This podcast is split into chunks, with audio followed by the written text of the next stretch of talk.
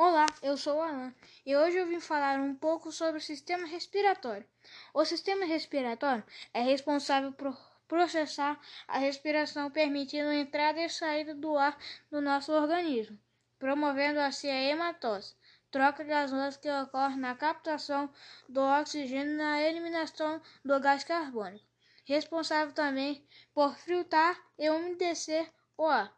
O sistema respiratório é constituído por fossas nasais, faringe, laringe, traqueia, brônquios, pulmões.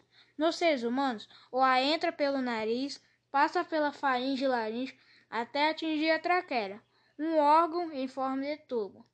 A traqueia se divide em outros dois tubos, os que estão conectados aos pulmões.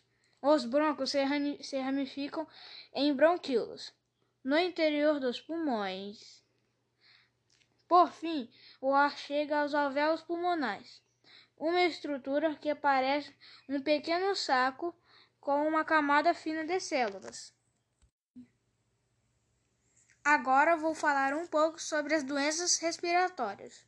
As doenças respiratórias são enfermidades que atingem os órgãos e as estruturas do sistema respiratório. As mais comuns são Asma, que é uma doença crônica que atinge todas as faixas etárias, bronquite, pneumonia, rinite alérgica, sinusite e outras. Esse foi o meu assunto de hoje. Espero que tenha gostado.